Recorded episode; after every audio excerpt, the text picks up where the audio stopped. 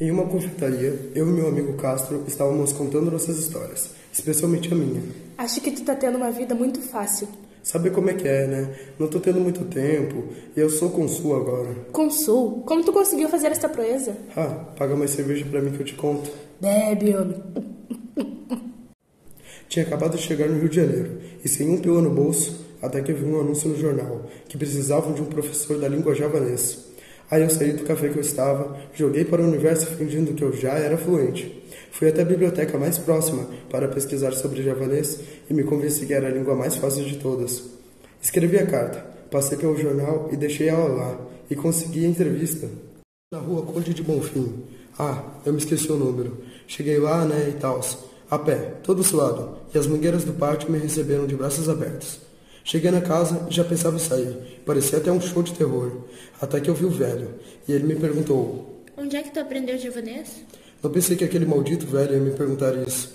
Mas falei que era minha língua nativa. E ele acreditou nessa tua feiura? Como ele ia desconfiar? Essa é minha raça que faz inveja no mundo inteiro. Tá, tá, continua. O velho me perguntou com uma cara de julgamento. Tu consegue me ensinar a falar javanês? Eu falei as ordens e daí ele começou a contar de uma tal de tradição de família. Só enchendo linguiça, eu já queria o dinheiro. Depois que a gente fez os acordos, comecei a ensinar o velho. E a família dele gostou tanto que ele tivesse algo para fazer. Mas aí o genro dele começou a ficar admirando o professor de javanês. E adivinha o que, que ele era? Desembargador, o chefão. Aí eu comecei a ensinar ele também.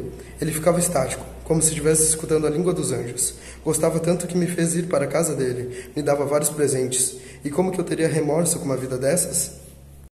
Mas aí o cara queria me colocar como diplomata.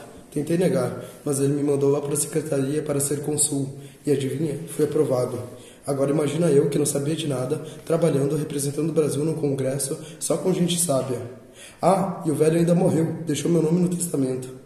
Nas livrarias, os gramáticos vinham consultar comigo sobre javanês. E ainda melhor, fiz até uma redação sobre a tal língua. Tá, mas como se tu não sabia de nada? Só enchi linguiça com a ajuda de um dicionário. E nunca duvidaram? Nunca, nunca mesmo. Ficando perdido só algumas vezes.